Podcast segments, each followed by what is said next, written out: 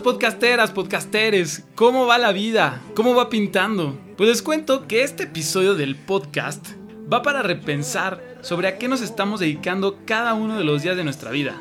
Y esto lo vamos a hacer a través de una historia de emprendimiento que es por demás sencilla. Y esto es un poco para romper la idea de que si eres exitoso, tienes que tener un cuento dramático que contar y ser conocido por todo el mundo.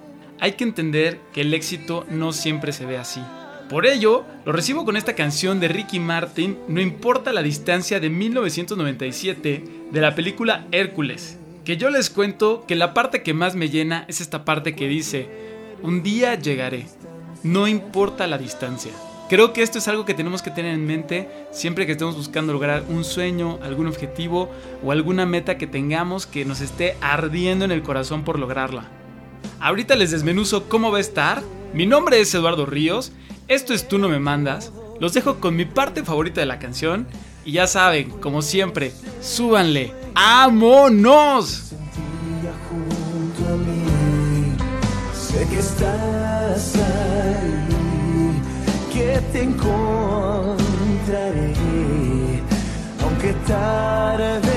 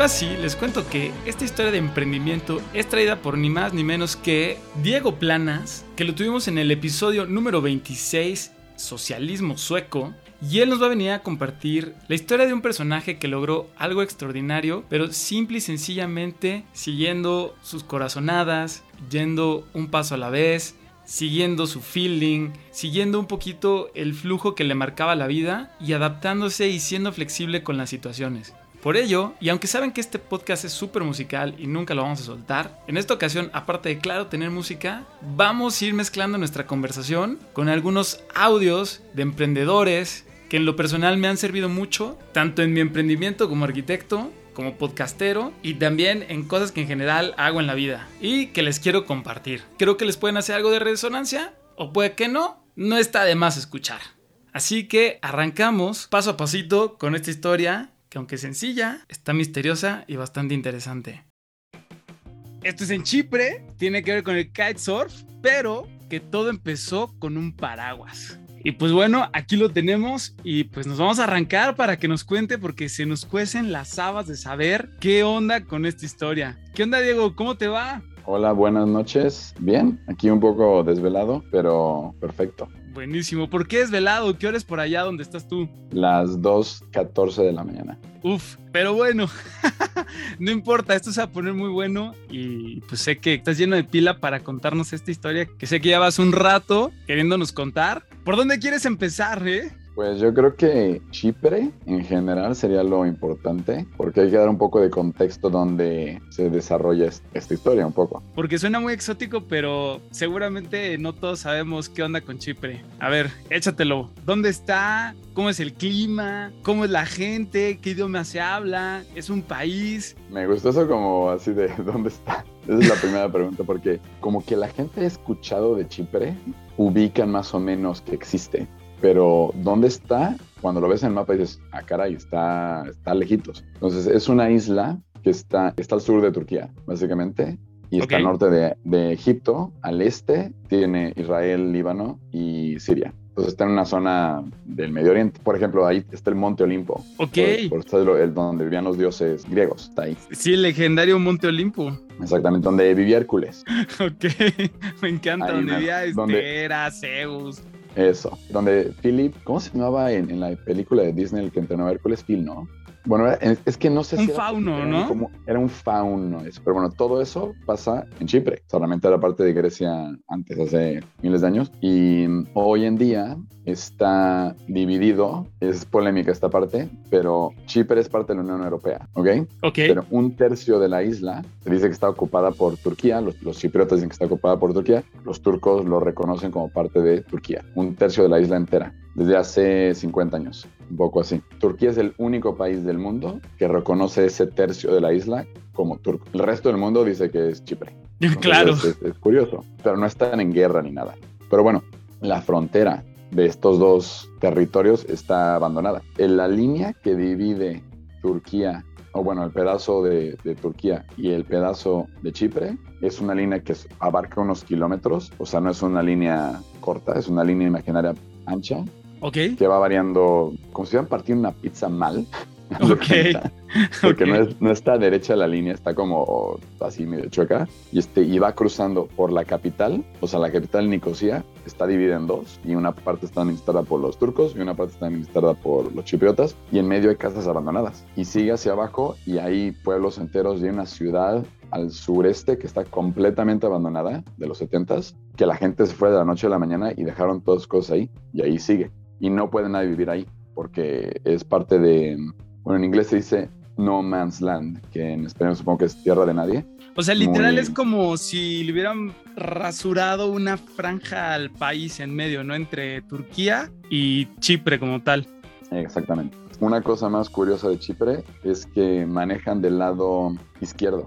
O Ok, sea, como los ingleses. británicos. Exactamente, porque fue provincia británica hasta antes de esto. O sea, los británicos la ocuparon hasta los años 70 o algo así. Y luego fue cuando Turquía anexó este pedazo a sí mismos. Entonces, eh, del lado de Chipre manejan del lado, no, del lado derecho. Oye, pero antes de ser colonia inglesa y antes de ser ahorita una parte de Turquía, ¿qué era de Chipre?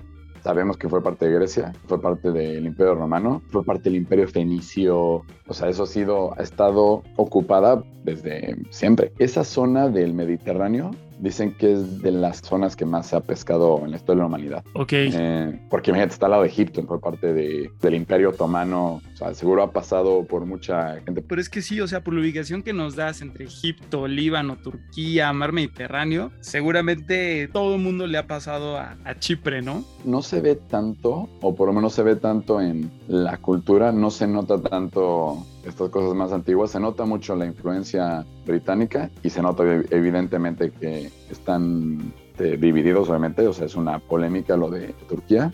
Y ya, bueno, por ejemplo, hacen desfile, es muy raro eso en, en Europa, hacen desfile como de la independencia. Ok. O sea, en, en países de la Unión Europea nadie tiene eso. O sea, al contrario, todos son, todos son este, conquistadores, ¿no? España, Francia, este, Portugal. Incluso si tienes, sí, pero incluso tienes independencia de otro país, no, no lo celebras. O sea, no es como, no sé, o sea, en Alemania tendrán día de la reunificación. En Finlandia igual le hacen un, no sé, un, una fiestita por ahí, día nacional, pero aquí hacen file con tanques, como el- lo hacen en México. Muy bélico, muy belicoso el, el- el día de la independencia.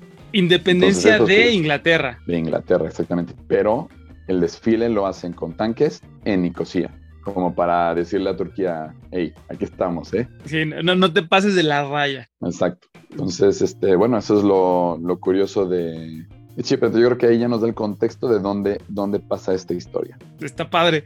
Oye, y a ver, físicamente, ¿qué, ¿a qué sabe? ¿A qué huele? ¿Qué, qué es lo que ves? ¿Ves un mar azul? ¿Ves un mar picado? ¿Cómo es la arena? ¿Cómo son las casas? Me, me gustaría ver si, si nos puedes compartir un poquito como de esta imagen, como más de los sentidos de, de- de cómo es y qué es Chipre. Solo estuve en este lugar, en el centro de kitesurfing, pero por ejemplo en el avión, yo no sé cómo esta gente tiene agua ahí, ¿eh? O sea, se ve todo sequísimo, sequísimo. Imagínate, han estado arando la tierra desde hace miles de años. Sé que de ahí viene el halloumi. ¿Tú sabes el halloumi qué es o no? No, ¿qué es el halloumi?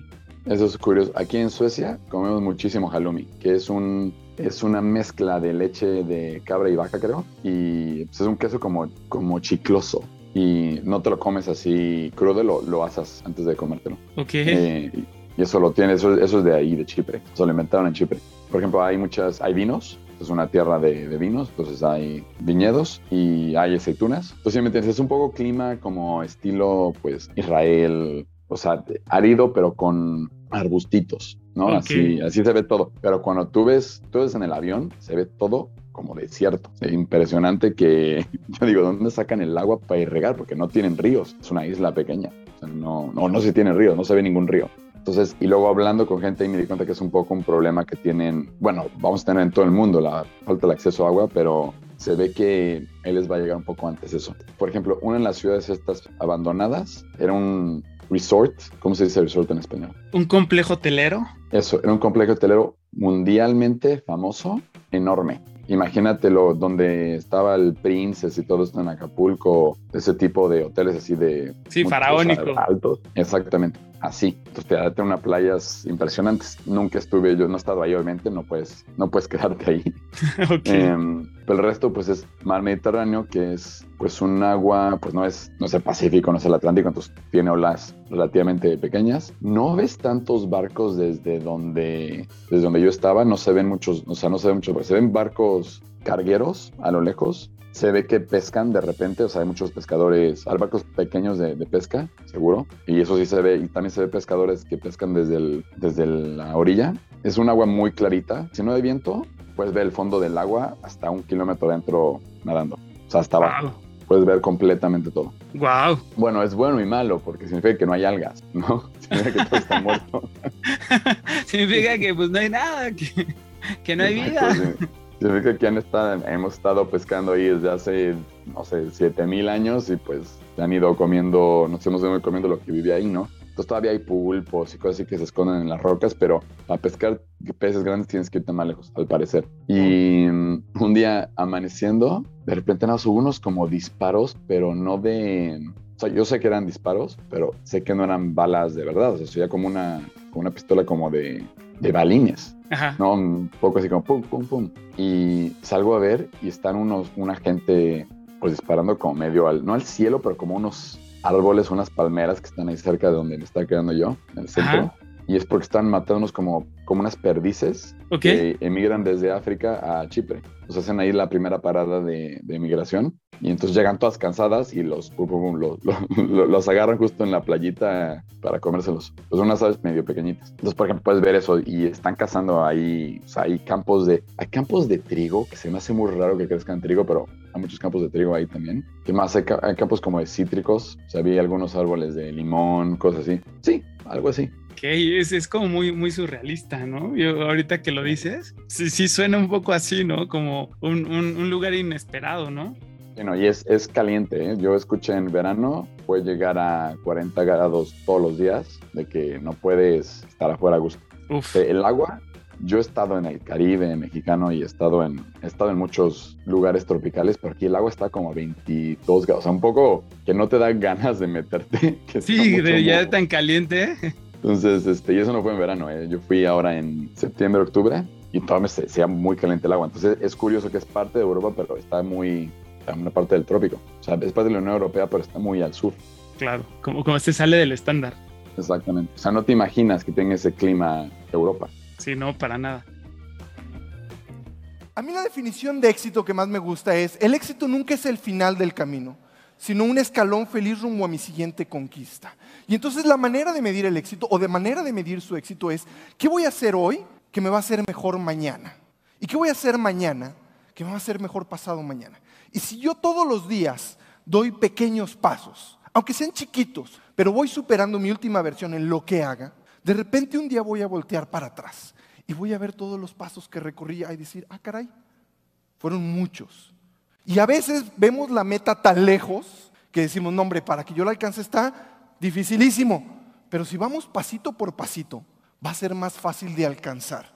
Y mucha gente dice, yo no lo vuelvo a intentar porque no, es que me fue re mal la otra vez. No, mejor yo aquí ya no me muevo, ya no le intento, más vale aquí seguro.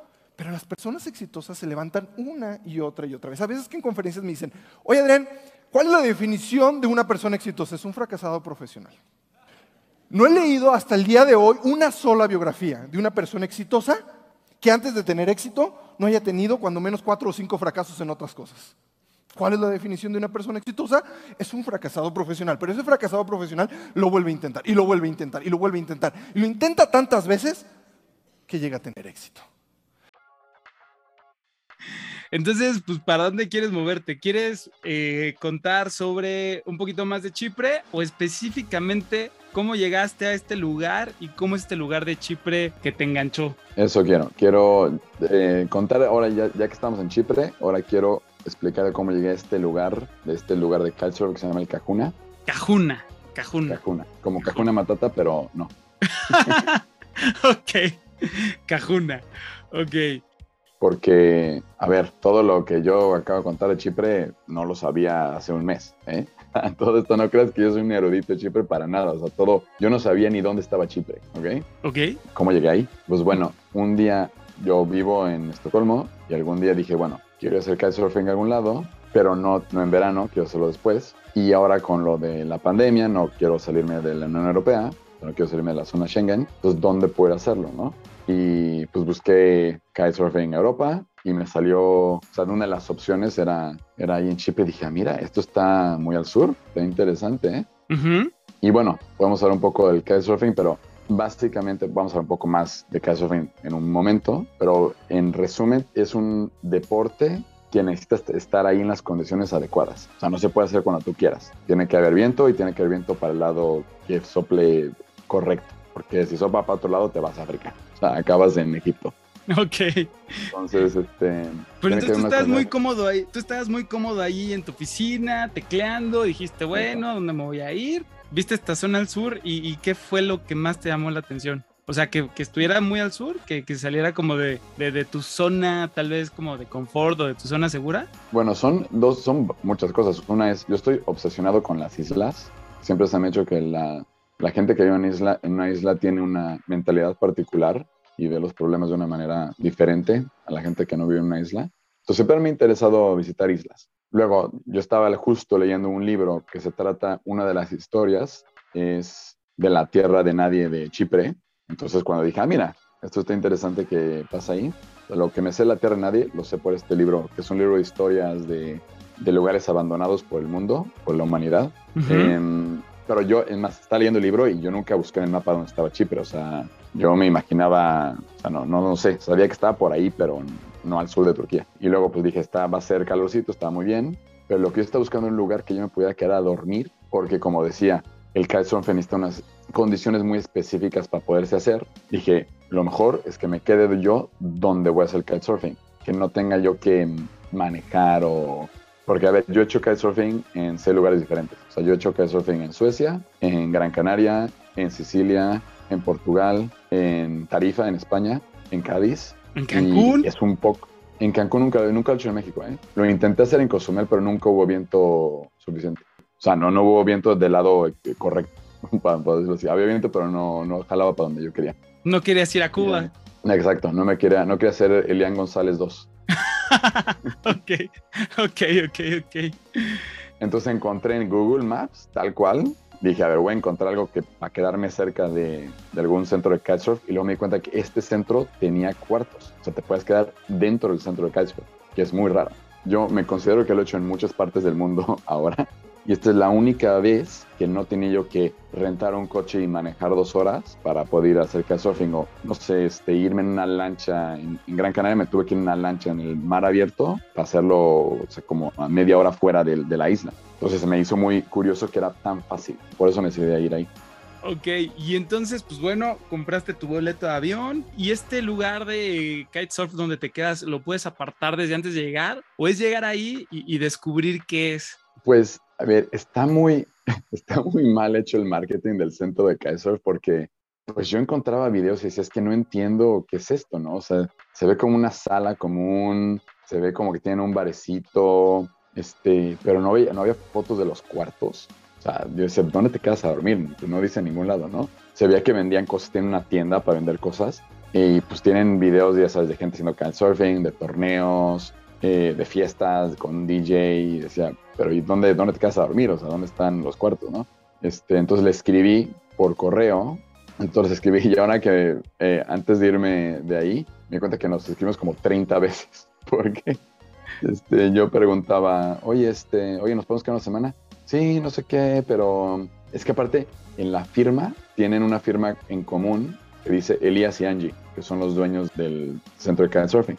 Y entonces yo no sabía con quién estaba hablando. Elías o Angie. O sea, no, no- nunca supe quién era, ¿no? Oye, pero bueno, ahorita nosotros estamos hablando que lo que te enganchó un poco fue que el kitesurf de Chipre tuviera su centro de kitesurfing. Pero de, de alguna manera para ti fue como, ah, mira, qué padre, no tengo que viajar dos horas. Y podría parecer como lo menos interesante de, de Chipre, de, de toda esta historia que nos vas a contar, pero entiendo, porque a mí todavía no me cuentas bien la historia, eh, Mm. entiendo que el centro de kitesurf se convirtió como, como en el eje de esta historia, ¿no? Como en lo sorprendente de lo que nos vas a contar, ¿no? Exactamente. Por eso estoy, por eso estoy intentando contar de la interacción que tuve con ellos antes, porque desde ahí como que empecé a dar cuenta que había algo raro, ¿no? O Ok. sea, había algo como curioso. Entonces imagínate, ¿con, qué, ¿con qué hotel te mandas 20 emails antes de, de ir?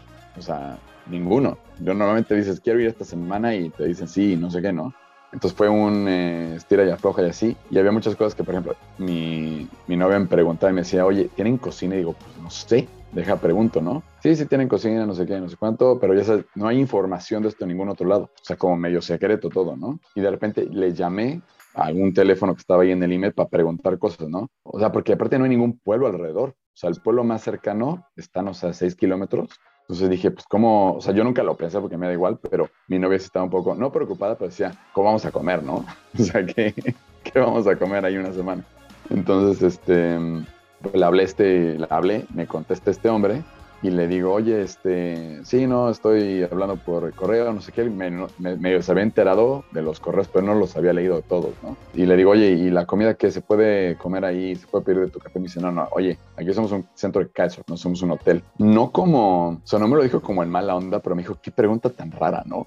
o sea, como Claro. diciendo, ¿qué te importa que vas a comer, no? Eh, o sea, es que sí, la verdad, tú, tú muy, ¿cómo te diré? Pues sí, muy desde tu, tu comodidad, Suecia, computadora, eh, booking.com, este, trivago.com, ¿no? Tratando de, pues, de organizar tu, tu vacación o tu visita, ¿no? Siendo que justo el lugar al que ibas a llegar no tenía nada que ver con, con esa cuestión tan, pues, estándar, ¿no? A la que estamos acostumbrados. Exactamente. Entonces, o hay un pueblo cerquita que puedes tú llamar y el restaurante te trae comida ahí. Pues no hay problema, ¿no? Dije, bueno, lo solucionamos sí, no hay problema, ¿no? Pero bueno, entonces con todo esto ya ahí hecho, dije, pues perfecto, nos vamos y ya agarramos el avión, todo, todo esto y aterrizamos. Pasamos a un súper antes a comprar algunas cosas básicas para desayuno y nos pasa a recoger Elías, que es el dueño del, del sitio, ¿no? Y pues yo ya conozco un poco la comunidad surfera, entonces dije, seguro tiene una van que él hizo. Oxidada, media destruida. Sí, sí, sí, pero que duerme ahí él adentro a veces, ¿no? Ya sabes, como que le está armando él un poco ahí, ¿no? Y, Sí, y seguro claro. tiene un perro. O sea, son las dos cosas que normalmente los surfistas tienen, un perro y una van, ¿no? Y justo llegó con un perro y una van. Bueno, tiene dos perros, pero llegó con uno, con uno de ellos en la van. Y muchas veces yo, yo siempre me quiero comprar una van de esas para dormir, o sea, una camper van. Y yo sé que hay una comunidad muy grande de que el- compras una antigua y la, re- la rehaces, pero yo me di cuenta en cuanto entré que había algo especial aquí porque tenía madera dentro el tío, ¿me entiendes? O sea, le estaba haciendo como muy elaborada. Ok.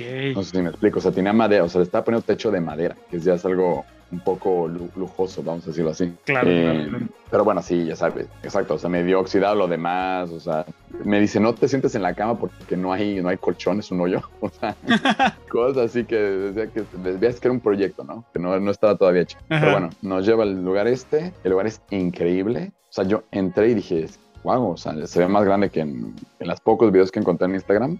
Tiene, no sé, 6, 7, 8 como mini salitas que están viendo la playa. O sea, está al lado de la playa, está al lado de la playa. O sea, vas en la van con tu novia, el perrito, Elías, pues van ahí Sí. en la carretera, en el coche, y cuando vas llegando, ¿cuál fue tu impresión, digamos, el ver el exterior de ese lugar? O sea, si era lo, lo que tú habías visualizado en tu mente o, o qué llegaste a ver como primer Bueno, spot. Yo he visto videos de drones y pues, me, o sea, sí me lo imaginaba, sí, o sea, sí lo había visto, pero se veía más pequeño porque siempre los videos que salen está lleno de gente. Entonces, cuando lo ves sin gente, dices, esto es mucho más grande de lo que esperaba, ¿no? O sea, Entonces, este, eso, eso lo que, lo primero que dije es, esto está grande. Y puedes hacer una fiesta de 100 personas, ¿me entiendes? O sea, ahora entiendo por qué ve tanta gente a veces. Una cosa curiosa que es, no hay, no hay playa ahí, o sea, sí hay playa, pero son piedras. Chiquitas, pero son piedras. O sea, no, no, no hay arena. ¿Por qué es eso? Porque llegan tormentas y realmente se ha comido, o sea, tú ves videos que tiene Elías eh, de hace 20 años, o ni siquiera tanto, de hace 10 años, y ves que había más tierra, o sea, que el mar se ha comido pedazo de la tierra conforme ha pasado los años. Ok.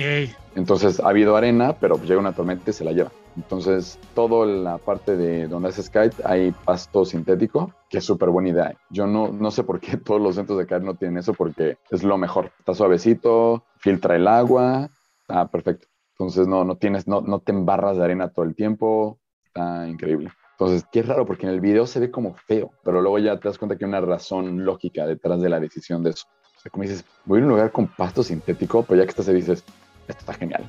Sí, O sea, ya entendí por qué. Entonces, este, eso fue como impresión así primera. Y no había nadie. O sea, cuando llegamos, había una gente ahí medio, como que acaban de tomar un, acaban de cenar o algo así, y están ahí como, pues sin hacer nada, porque no había viento, entonces estaban ahí, pues pasándosla, nada más. Unos amigos de Elías. Nadie de nosotros ha elegido dónde nacer, cómo nacer, en qué condiciones, en qué situación socioeconómica, sociopolítica. Y la mayoría de nosotros, es verdad que nos vemos atrapados por esas circunstancias a lo largo de toda nuestra vida y nos condicionan y ya no sabemos cómo escapar. ¿no? Todas las personas que son capaces de salir de ese destino que tenían predeterminado han hecho una cosa, que es poner el corazón y confiar. A esto yo lo llamo ser capaces de saltar el miedo, porque la vida con mayúsculas está realmente al otro lado del miedo. A este, a este lado está la supervivencia. Está el que trabajemos para comer, está el que hagamos las cosas cotidianas. Pero yo no sé si esto tiene que ver con lo que realmente uno siente, con lo que realmente uno sueña. Y la realidad es que la única obligación que tenemos para con nosotros mismos, los seres humanos, porque tenemos obligaciones con todo el mundo, con nuestros padres, con nuestra familia, con los compañeros de trabajo, con los amigos, con la sociedad, con, con todo, pero con nosotros solo tenemos una, que es perseguir nuestros sueños. Es la única obligación que tenemos. Y por supuesto es normal que alguien piense y pregunte, ¿pero acaso perseguir los sueños me va a dar la felicidad? La respuesta es muy clara. Por supuesto que no. Puede dártela o no. Lo que sí estoy seguro es que no perseguirlos te va a dar infelicidad. No importa si lo, consigamos, si lo conseguimos o no, no importa si nos quedamos por el camino. Hemos sido capaces de saltar al otro lado del miedo. Ok. Y de ahí ya los llevó a los cuartos, supongo. Pues es que están ahí al lado. O sea, nos llevó y me dice, pues ves esa puerta de ahí, pues ahí están sus cuartos. Y yo, perfecto. Porque Ujú. son cuatro cuartos, son cuatro habitaciones, más una cocina. Ujú. Que luego podemos hacer un poco paréntesis de la gente que conocí en este viaje, pero podemos hacer después eso. Pero bueno, entonces entré y dije, mira, pues está curioso, son literas y tienes... A mí me pareció interesante que tenía toma de corriente de USB, pero todo se ve que está hecho, no sé, o sea, lo es como en madera, o sea, se veía bien hecho, ¿no? Nada más que lo único que, llegué a pensar eh, esa noche que me dormí. Bueno, adentro las camas son de Ikea y así, o sea, son nuevas, todo ese inmobiliario es nuevo en el hostal, el resto no, el Ok. resto son cosas antiguas. Oye, ¿y, y de qué color es? ¿Es, es blanco? ¿Es, es, es cómo es? Es este, la- afuera todo es amarillo azul, todo el branding es con amarillo azul, entonces tiene paredes amarillas y el logo es azul. Este, de repente tiene unas mesas hechas pero con tablas de surf viejas, o sea que hizo una tabla de surf y le pusieron patas. Eh, Hay uno de estos como beanbags que te puedes acostar, puedes pedir un mojito, puedes pedir una cerveza, puedes pedir un café. Eh, bueno, café instantáneo, porque beben café instantáneo todos, no sé por qué el Nescafé. Les encanta. No tengo idea ¿Es en serio el Nescafé? Sí, sí, sí, sí. En Chipre. Es súper raro. En Chipre. Todo el mundo bebe Nescafé. No entiendo por qué, pero bueno. Este, y la cocina, pues, pues de gas, la estufa y un refrigerador ahí que pues estaba medio goteando, pero ahí estaba funcionando, ¿no? Pero yo me esperaba eso, ¿no? No me esperaba más, ¿no? Pero sí, lo raro es la primera noche, o sea, me acuesto y digo, es que no se oye nada. Es que no hay nada alrededor de nosotros, no hay nada. Sea, solo se oía el mar. Es lo único que se oía. O sea, no oyes ni coches, ni casas, ni vecinos, ni perros, nada. O sea, estás en medio de la nada. O sea, sales y se ven todas las estrellas. O sea, se ve todo. Porque digo, si hay una ciudad a 15 minutos, ¿no? En coche. O sea, sí se ven las luces de la ciudad de allá, pero o sea, es que no tienes nada alrededor. Estás muy apartado de- del resto, ¿no? Y alrededor tienes los campos estos donde matan los pajaritos y, y a veces pescadores y así, pero no, no vive nadie alrededor tuyo. Sí, o sea, Em, llegan, cazan, este, toman lo que necesitan y se van. Claro, claro, ellos están ahí de trabajo. Es más, yo creo que son los dueños de los campos que están alrededor de ahí. Porque hay muchos campos, te digo, como el trigo, que dije, qué raro que aquí no hay nada más construido alrededor. Y pues nada más por curiosidad me metí a ver cuánto costaba mm, comprar algo al lado. O sea, dije, pues, ¿cuánto costará el terreno de aquí, no? Porque es un campo de, de trigo, ¿no? ¿Cuánto puede costar? Pues, ¿cuánto crees que cuesta un terreno de, no sé, 150 metros? A ver, cuéntame para ver si voy a comprar mi terrenito a Chipre. Eh, bueno, pues eh, si tienes el dinero, entonces sí. Pues, de- oye, pues, mis ahorritos tengo. A ver, cuéntame. Bueno, son, son 500 mil euros. 500 mil euros. 500 mil euros por 200 metros. Uf, Sí, ¿me entiendes? por comprarte un terreno que está ahora arado. O sea, no, no tienes tú que hacer cimientos y todo, ¿eh? Todo. Que tú como arquitecto sabrás que pues no es, no es así de, ah, pues sí, yo le meto aquí tuberías y electricidad y, o sea, es un rollo, ¿no?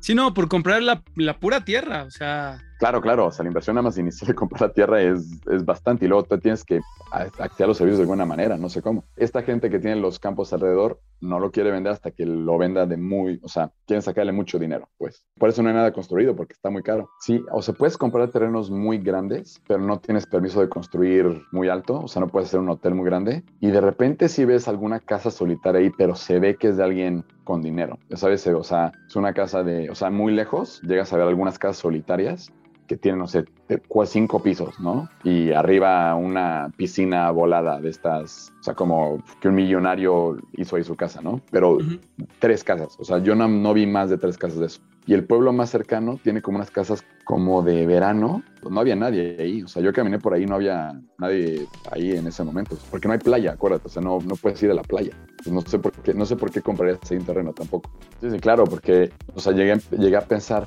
por, a ver, si la tierra aquí al lado cuesta 500 mil, o sea, este terreno, el centro tiene más de 100 metros. Es que yo no soy muy bueno con eso de, los, de las mediciones, pero me refiero, yo estaba pensando cuánto dinero tenía Elías. claro. ¿Sí me entiendes? Claro, claro. Y yo me quedé pensando como, a ver, si me quiero comprar un terrenito aquí que no está en la playa y me va a costar medio millón de euros, ¿cuánto se habrá gastado este hombre, no? Exactamente. Y a mí me sorprende es que este tenía electricidad y agua, tenía todo aquí. Y en un terreno, o sea, yo no me imaginaba, este estaba a pie de playa. O sea, yo me estaba pensando eso, ¿no? Así de, ¿qué pasa aquí, no? Oye, pero a ver, no, no sé si lo dijiste. Este centro de kitesurfing al que tú fuiste y llegaste, ¿está en el lado turco o en el otro lado? Muy buena pregunta. Está al lado chipriota. No lo dije. Pero bueno, de alguna Eh. forma tú, tú, tú lo sentiste bastante, digamos, accesible, por decirlo. Claro, te sientes de vacaciones, te sientes tú como turista totalmente, porque están muy acostumbrados a los turistas. Cuando en- entras al aeropuerto, yo pasé por el lado de la Unión Europea, entonces no había cola, pero del otro lado había unas colas enormes de rusos, de israelíes, de, pues de turistas que no son europeos, que van ahí de vacaciones. Y, o sea, había un montón de gente, ¿eh? Eh, entonces es muy turístico, es muy, muy turístico. Y ha sido muy turístico por muchos años. O sea, no, no es nada nuevo eso. Ok, ok, ok, ok. Entonces, este centro Cajuna, de pronto estabas esa noche, pues ahora sigue como con los ojos abiertos, pensando en, estoy en medio literal de la nada, con mi novia, unas cuantas personas y ya. Claro. O sea, tú estabas en la noche cavilando todo eso. Entonces ya, ya te Claro. imagino al siguiente día viendo de qué manera ibas a ir con Elías a sacarle tal información de, pues, de cómo empezó, cómo llegó ahí, porque supongo que Elías no es de, de Chipre, me suena, ¿no? Es, es otra cosa también que tiene Chipre. No estoy muy seguro, pero se ve que hay muchos inmigrantes Ujú. de, mm, pues de partes de Europa que se tuvieron que ir por algún momento por alguna cuestión mala, ¿no? O sea, yo, yo eh, conocí algunos que fueron de, que son exiliados de la Guerra Civil Española. Eh, había gente del norte de Irlanda que cuando fueron de, ¿cómo se llaman? De Troubles, o sea, cuando fue la guerra, eh, bueno, la guerra, con Ujú. tantos estos atentados terroristas y se tuvieron que ir allá por X, Y o Z. Mucha gente de Bosnia, pero que no son ellos, o sea, ellos no nacieron en Chipre, sino que llegaron ahí cuando eran niños, porque sus papás tuvieron que emigrar ahí. Y Elías es de esos. Elías nació en, en Alemania del Este, y su papá se fueron a Chipre cuando tenía, no sé, cinco años, algo así. Entonces Ok. él nació allá, pero realmente es de Chipre. O sea, él vivió toda su vida en Chipre. O sea, él- él se- yo lo escucho hablar alemán y habla con acento. Ok, entonces te, te da a ti la mañana siguiente. Supongo que desayunaste, este, hiciste muchas cosas y, y te le pegaste Elías. Y supongo que te contó entonces su, su No, historia no, no. y la historia de Sí, Cajuna. pero- ¿o ¿Cómo estuvo? Con lo que empecé yo a hablar de él Ajá. fue, pero no fue el primer día, o sea, fue al cuarto, quinto día, algo así, ¿no? Ok. Em, fue un día que de repente nada más ve- veía yo el logo y decía, pues está, algo me suena raro del logo, pero no entendía yo bien qué, ¿no? Y, y le digo, oye, ¿por qué pones desde el 2000, no? Así como dice, kitesurfing desde el año 2000, ¿no? O sea, it's from 2000, ¿no? En, en inglés, ¿no? ¿Te dice algo a ti eso, Lalo, o no? Eh, desde el 2000, pues me digo, me, me suena 21 años, pero algo especial en el 2000, salvo toda esa gente que pensaba que se fuera a acabar el mundo, pero no, no más, no más, al menos no, no ahorita. Bueno, lo curioso es que yo, yo estaba pensando porque le pregunto, o sea, le dije, ¿por qué pones eso? Y me dice, porque es que pues, yo llevo muchos años haciendo kitesurfing, ¿no? Y le dije, pero ¿de cuándo se inventó el kitesurfing? Y me dice, en 1999. ¿Cómo y yo, espera un segundo. Exacto, exacto. Ay, ya, no es cierto. Entonces yo, yo, yo me, me, quedo, me le quedo viendo y digo, espera un segundo. Entonces tú eres como de los primeros que hizo ki- kitesurfing. Me hizo, pues sí. Y digo, ¿por qué no pones eso? O sea, es totalmente otra historia, ¿no? Sí, no, lo, lo, lo abordas desde otra perspectiva. Claro, entonces que este hombre no se sabe hacer marketing. O sea, es más o menos lo que yo pensé, ¿no? Dije, pones desde el 2000 me suena a mi marca de ropa, que siempre ponen ahí, ¿no? Este tal, tal, desde el 1998, ¿no? Established. Eh, exacto, es que así, es que es exactamente lo lees así. Y pues dije, no, espera un segundo. Entonces tú, aquí fuiste el primer kitesurfista de Chipre, y me dice, pues no sé el primero, pero yo no conocía a nadie aquí que lo hiciera. Y yo decía, espera un segundo. Entonces, ¿cómo llegaste a hacer esto, no? O sea, ¿qué, qué, qué pasó aquí, no? No había nadie, o sea, tenías tú que aprender por ti mismo, ¿no? O sea, obviamente sí alguien tuvo que haber comprado equipo y eso de algún lado, pero no... Pero supongo que los primeros que hicieron kitesurfing en el mundo se tuvieron que aprender ellos mismos a hacerlo. O sea, porque Claro. no había un instructor. Claro, se estaban inventando el deporte, ¿no? Sí, no, y seguro hubo muchos accidentados, este, Claro. muchos cometas que se les fueron al mar, muchas tablas rotas, este, igual, ¿no? Algún otro que otro fracturado, ¿no? Porque, pues, que el viento ¿eh? te jale, puf, Era muy peligroso, ¿eh? Era muy peligroso hacer kitesurfing hace, al principio, era muy peligroso porque los materiales no eran los que tenemos ahora.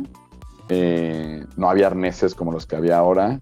Eh, no sé, o sea, eran, o sea, había gente que se había muerto haciendo kitesurfing. mm, Y claro, había gente que se había ahogado y se había enredado con los cables, o sea, o sea, había, estaban experimentando con el equipo para mejorarlo todavía, o sea, era una cosa experimental todavía todo ese rollo. Era otro, era otro tipo de deporte, era un deporte extremo, vamos a llamarlo así. Ahora yo no lo considero un deporte extremo, pero en ese entonces era un deporte extremo. claro. La felicidad no viene como resultado de recibir algo que no tenemos, sino que viene como resultado de reconocer y apreciar lo que sí tenemos. Uno. Dos. Al final, la vida no se trata de asegurarnos que sucede lo que queremos, sino que se trata de asegurarnos que no importa lo que suceda, estemos felices con ello. Ese es el una trabajo. frase preciosa. Es más feliz la gente no que tiene lo que quiere, sino que quiere lo que tiene. Increíble. Y ese, ese, ese, es el, ese es el trabajo que, o sea, ese es el trabajo que tenemos que hacer y tenemos que entender. La felicidad no es algo que te pasa, es algo que uno trabaja y es algo que uno lucha todos, todos los días. Y, y entonces el, el que te contó, el, el, el que te dijo sobre cómo empezó. Pues cada noche él se ponía y apagaba todas las luces, pero como medio maníaco, ¿no? O sea, como que ya iba y apagaba así luces por todos lados, diciendo, pues qué raro que hace esto, ¿no? Yo decía, ¿cómo voy a ver dónde voy a pisar, no? Entonces en algún momento le dije, oye, pero ¿y seguimos con los paneles? Dice, es que no sé porque no tengo una batería muy grande, ¿no? Y yo, ¿cómo? Me dice, sí, claro, porque esto, todo esto es- son paneles solares. Y yo, ah, caray. Y yo, a ver, explícame. Mira, Sí, y entonces me dice, sí, todo lo que ves es de energía solar que está conectada a unas baterías que él tiene ahí. Están, son paneles solares con baterías. Está todo armado muy loco, ¿no? O sea, sí, o sea, tú por ahí llegaste a un hotel o un, eh, un hostal, por ponerle un nombre, con los servicios bien, ¿no? O sea, no, no tan improvisado. claro, y los baños funcionaban. Ah, bueno, eso es otra cosa. En el baño se me hacía raro, que eso pasa también en México, que no puedes poner el papel, o bueno, decía, no pongas el papel en el excusado. Y yo, Ok. Qué asco, ¿no? Y así como diciendo, Ah, sí. "Ah", pero luego me di cuenta por qué. Porque que recicla el, el- el agua, ¿no? Supongo. Claro, no tiene, bueno, no lo recicla, pero es una fosa séptica que la tiene que vaciar él. Entonces, él no, es, no son tuberías, no hay desagüe, pues, no hay caño. Él lo hizo, o sea, él hizo un baño y pues le puso una tubería y la fosa séptica. Entonces, ya siento, si le pones papel, se tapa. Porque Sí, no, no hay sí, es mucha un presión desastre. de agua. Claro, claro, no hay mucha presión de agua. Entonces, este, yo no entendí eso. Realmente, estas cosas como que me cayeron mal al principio. Le dije, pues claro, obviamente no puedes. O sea, así de, como que ahora entiendo totalmente el- la razón. Tiene, o sea, tiene dos regaderas que funcionan, tiene lavabo de los dos lados, o sea, está todo perfecto, ¿eh? Oye, pero entonces, Elías, ¿qué, qué, qué es, no? O sea, llega a Chipre de muy niño, pero él eh, estudió una carrera y siguió el oficio de sus papás, o un día decidió dejarlo todo para irse a vivir la vida de kitesurfer. Pues, ¿de dónde nace el hacer todo esto? ¿O, o cómo fue? Él es una persona bastante reservada en ese sentido. Entonces, ok. lo único que me dijo, ah, yo estudié diseño gráfico. Y me lo dijo un poco por el logo, ¿no? Porque está, está como él muy, muy orgulloso del logo, ¿no? Porque yo que lo diseñó. Entonces, pero nada, me- lo único que me dijo, nada más. Y bueno, el centro está operado por él y su esposa y tiene unos gemelos. Y ya, pero la esposa hace más la parte de la administración del hostal y... Exacto, él, ella, ella opera las finanzas y él opera más el, la operación del centro y además, claro, arreglarlo, ¿no? Oye, y eh, en cuanto a todo este rollo de, pues de que él tiene ya los paneles solares y estas fosas sépticas y todo eso, ¿sabemos quién construyó todo este centro? Él, Él, o sea, él, él, él, Él. él, con sus manos. él con sus manos. Ok. Oye, yo quiero ir a su escuela de diseño gráfico. ¿Qué? Es que cuando, a ver, es que, claro, estoy contando todas las cosas buenas también, ¿no? Pero hay cosas como raras, ¿no? O sea, como... A ver, eso nos gusta, nos gusta el chisme, nos gusta lo raro, lo morbosón. Échate las Eso. cosas raras. eh, bueno, que son contenedores y no Son- parecen contenedores. Bueno, tú, tú tal vez sí te das cuenta que son contenedores, porque eres arquitecto. Ok, pero, o sea, contenedores de metal, donde transporta las mercancías. Exactamente. Y Pero entonces, tú lo ves y Ajá. no parecen contenedores, porque lo- los tapó con, se llama la técnica del sándwich y pone, creo que es una malla, luego una especie de ins- insulante que no sé qué sea, luego Ajá. otra malla y luego madera. Ok. O sea, entonces él agarró estos contenedores, los cortó, los adaptó, les puso como estas capas para que no se oxidaran y esos son los cuartos y, y todo lo que compone el... la- exacto. Un contenedor son los cuartos, uno es la tienda, uno es el café. Y todo está conectado como un, con, con un techo. Ok. Oye, ¿qué Ah, tal bueno, se tiene- siente, eh? O sea, tiene, se siente tiene padre. uno más. No, claro, y tiene uno más, tiene uno más que es, que es como un... eh, donde están todas las tablas, claro. O sea, el, el equipo eso, tiene cuatro contenedores, claro. Tiene uno más que es el equipo de, de kitesurfing. O sea, ahí tiene todas las tablas y todo. ¿Y, y cómo se ve? O sea, ¿se, se, se ve padre, se siente cool? ¿O sí se ve así medio... medio como que, ay, Es que eso es lo interesante, o sea, si no lo piensas, dices, pues son unos cuartos pequeños, pero no, no, porque tiene puertas, o todo tiene puertas y está pintado y, o sea, se ve como una casa y tiene bambú por todos lados, maderita, o sea, no, no, no se ve que estás en un contenedor. Y además, la otra cosa que él me dijo, es que aparte aquí estamos, está todo mojado y llueve aquí y no hay árboles, entonces no voy a poner una cosa de metal que yo le esté pisando todo el tiempo, está peligroso, ¿no?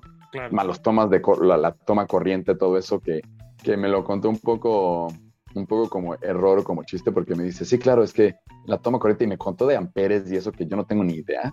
Pero me dice, sí, claro, porque ahí en el hotel ustedes solo necesitan, bueno, están en los cuartos, solo necesitan tanto amperaje, y acá necesito un poco más de amperaje para operar, no sé, las luces o no sé qué, o el refrigerador de acá o algo así. Y- pero yo creo que se dio unos buenos toques en su momento, ¿eh? Porque se, se nota que se lo electrocutó un par de veces este hombre diciéndolo.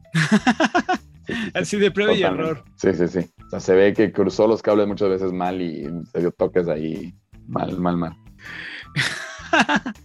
Échate las Eso. cosas raras. Bueno, pero es que no sea rara, rara, sino como en prácticas que dices, ¿qué pasó aquí, no? Ajá, a ver. Este, por ejemplo, de repente veo un gato en la noche y digo, pues qué raro que hay un gato aquí, ¿no? Porque no he visto un gato durante el día. y veo que hay un hoyo en, en la tienda, un hoyo pero hecho a mano, o sea, no, no se ve que es un, o sea, no se ve que es un accidente, se ve que alguien hizo el hoyo para entrar a la tienda chiquito Ok. y el gato se mete ahí, ¿no? Yo, qué raro. Y, este, y le pregunto al siguiente, digo, yo no sabía que tienes gatos. Y me dice, sí, no. Este, o sea, dejé- veo que hay aquí dos gatos y hizo unos hoyos para que espanten a las ratas y las serpientes y lo que sea. Y yo, ah, mira, o sea, él hizo hoyos para que los gatos le ayuden a, pues, a mantener su tienda bien, ¿no? Claro, claro, Este, claro. Y luego la estufa de la cocina, Ajá. que es de gas, no, es, no está peligrosa porque las estufas de gas no son peligrosas en general. O sea, Bueno, yo, general, yo sí le tengo miedo a todo lo que es gas.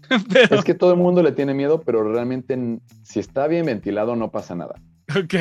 O sea, no, no va a explotar, ¿me entiendes? O sea, aunque haya una llamarada, no, no explota. Sea, no, yo en YouTube he visto muchos videos de estufas explotando, ¿eh? Claro, pero es porque está cerrado, ¿no? Es porque está siempre, no está ventilado. Ok. No, o sea, eso, eso es lo que hace el que el gas explote, ¿no? Que está compreso en algún momento y hace una chispa y boom, ¿no? Este, pero bueno, yo no me sentí con peligro con esa, o sea, yo me dormí al lado de esa habitación y estaba perfecto. Pero ¿qué era lo raro de, de la estufa? Que la flama sale hasta, hasta arriba, ¿me entiendes? O sea, sale una llamarada casi de ahí. que dice, Ok. Porque claro, este cuate fue el, el que él, hizo el- la toma del gas y él no es experto en eso, obviamente. Entonces le metió más gas de lo que necesita, o sea, está, está hecha por él. Es una estufa antigua y él, le metió- él compró un gas de, de gas que está ahí y, y lo rellena y pues tiene la toma, pero la, toma está muy grande, ¿no? O sea, Y no pongas tú ahí un hot cake, este, porque ya, ¡fum! Llamarada y se hizo en dos segundos. Exacto. O sea, para prenderla, o sea, yo- nosotros nada más para calentar agua para hacer café. Y aparte tenemos unos encendedores chiquititos. Entonces, o sea, todos mis pelos de la mano, bye. O sea, De, de- de que vas a encender y sientes que el flamazo va, va, va hasta reventarte el encendedor, ¿no? claro, claro, claro. Y luego la otra cosa la puerta para cerrar la parte que es el hotel. Este, a mí me molestaba muchísimo que rechinaba todo el tiempo. Porque entonces yo, si me estaba tomando una siesta y entraba alguien, decía, entonces, ¿qué hice? Pues le puse un poco de aceite de oliva, tal cual, y ya no, dejó de rechinar la puerta. Em, pero como, lo- como le, le hice que no rechinara la puerta, pues empezó a dejar de poderse, o sea, ya no cerraba la puerta. y entonces, Porque me di cuenta, o sea, cuando ya le- yo no le sé, yo sé un poco de cerrajería lo suficiente, me di cuenta que él había puesto, o bueno, alguien no sabía en ese momento que había sido él, pero puso el cerrojo al, al revés. Ajá. ¿Ya me entiendes? O sea, la parte que tiene que ir para donde cierra estaba volteada. Entonces, este, pues no cierra porque a volvemos a lo mismo. Es que él no es un experto en esto. Él se lo fue armando como lo fue haciendo. ¿Sabes qué llegué a pensar? Que, que, que rechinaba para que él se diera cuenta de que alguien entraba o salía o algo así. No, no, no, porque él no está ahí, él no vive ahí. O sea, re- realmente entonces lo, que te entiendo es que este centro de kitesurf es como lo, que llamamos como arquitectura sin arquitecto, ¿no? Arqui- arquitectura vernácula, que es esta arquitectura que, eh, digamos, no hay como un master plan, ni, ni un oficio como tal, ni 20 albañiles y el cancelero y el herrero, sino es un poquito a, sentimiento y un poquito a como lo que tú vas intuyendo, se va armando y se va construyendo todo, ¿no? Un poquito como lo que decías, entender cómo es el lugar y entiendo que aquí hay ratas y víboras, pues hay que hacer unos agujeros para los gatos, ¿no? Y entiendo que aquí no hay árboles, entonces hay que eh, planear esto para que eso no juegue en tu contra. Y entonces pues Claro, logras... Plantó, plantó unos, o sea, tú vas caminando por la playa, o sea, Ajá. alrededor de la costa, y te digo que solo se ven estos arbustos pequeñitos que son los que crecen ahí, Ajá. pero ves que hay palmeras. O sea, este hombre, eh, o sea, se ve como un mini oasis porque plantó un montón de palmeras para que el mar se deje de comer la tierra. Entonces tiene ahí que se ve como un mini oasis. O sea, sí es un cuate que ha ido entendiendo el lugar poco a poco para que juegue a su favor. Claro, totalmente. Está buenísimo. Pero si regresamos a la intuición, te decía, fíjate, Einstein decía que la intuición era lo único que importaba finalmente. Luego, Steve Jobs, ¿te acuerdas? Él dio un discurso En Stanford, en creo. Stanford, Sí, donde increíble. dice, jóvenes, escuchen su intuición, lo demás es, es irrelevante, escucha tu intuición. Y en Australia, en una universidad de, la- de Australia, se hizo un estudio, es una universidad solo para, para determinar qué es lo que hace a los empresarios exitosos en múltiples veces. ¿Por qué este es exitoso en esto y luego hace esto y es exitoso y este es exitoso? Y dedican a estudiar puros casos de gente exitosa en el mundo. Y los entrevistan y todo. Bueno, la conclusión, el 80% de ellos se guía por su intuición. Entonces, hay que abrirnos a la intuición ya como conclusión, cómo hacerlo. de veras, el silencio, la meditación, salir a la naturaleza sin audífonos. No vayas oyendo un podcast, no vayas oyendo música, sal y escúchate, escucha la energía de los árboles, escucha las hojas, escucha el viento. Date el permiso de estar, de escuchar tus pensamientos. ¿Sabes por qué usamos todas esas co- cosas? Porque no queremos oírnos, Luzma. No, claro que no. Estamos huyendo. Está todo el día hablando la mente y queremos silenciarla y entonces más bien le metemos ruido, más ruido. pero más adentro de la mente no queremos ir a zonas que no nos gustan, no queremos ir a lo profundo de nuestro ser cuando es una luz hermosa que eh, la hemos como cubierto con muchas capas por, por temor a que nos a, a sufrir, ¿no?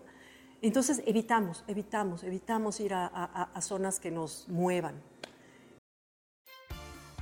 Bueno, mis podcasters, hasta aquí vamos a dejar la primera parte de esta historia y les cuento que viene lo bueno, porque Diego nos va a contar sobre la tormenta de arena, el truco del mojito y cómo fue que la pandemia de COVID hizo que Elías materializara este lugar, que si me lo preguntan, creo que muy en el fondo Elías siempre buscó crear un lugar así, como el Cajuna, este lugar de kitesurf.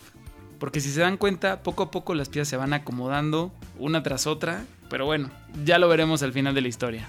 Pero esto vendrá en el siguiente episodio, así que no se lo pierdan. Por lo pronto los dejo con su gustada sección, la recomendación musical. A ver, Diego, ¿con qué cancioncita nos deja? Vámonos para allá. Eh, ¿Con qué canción, llegando a esta sección de la recomendación musical, con qué canción te gustaría despedir este bonito podcast? Una que te gustara mientras, mientras estabas ahí en, en Cajuna. No, no, no. Te voy a poner otra que la que acaba de salir y está buenísima, la nueva de Adele. Hijo, hijo, todo el mundo trae la nueva de Adele, pero me late, me late porque sí me gustó. Es que, es que canta ella muy bien. Es que de las artistas que, o sea, escucha alguna versión que tenga de estudio, o sea, Ajá. en vivo, es que canta casi igual. Es que no tiene nada arreglado. Es que es, un, es una voz impresionante, modulada, y por eso no sacan tantos discos, porque al final es complicado cantar así. Claro, claro, claro. No, me encanta, me encanta. De hecho, hoy la, la estaba escuchando con, con dos amigos y escuchamos su, su primer disco y algunas del segundo. Y, o sea, no lo digo como este, negativo, pero era la misma voz de hace, de hace años. La mantiene y sí, tuvo problemas de nódulos y eso, pero sigue siendo como la misma calidad, la misma garra, el mismo feeling. Y, y sí, sí, me gusta, me gusta. ¿Cómo se llama la nueva de cosa? Se llama Go Easy on Me. Ok, ok, pues ahorita la ponemos. Bien. Vientos. Pues los dejo con Go Easy on Me de Adele. Les recuerdo que los quiero un montón. No se pierdan el siguiente episodio. Y no se olviden de compartir este podcast con sus amigos, familia, conocidos y con todo aquel que ustedes conozcan. Síganos en Instagram como tú no me mandas guion bajo podcast y en Facebook también. Les mando un abrazo y de favor les pido no se cansen de luchar por sus sueños. Nos vemos el siguiente episodio. Adiós.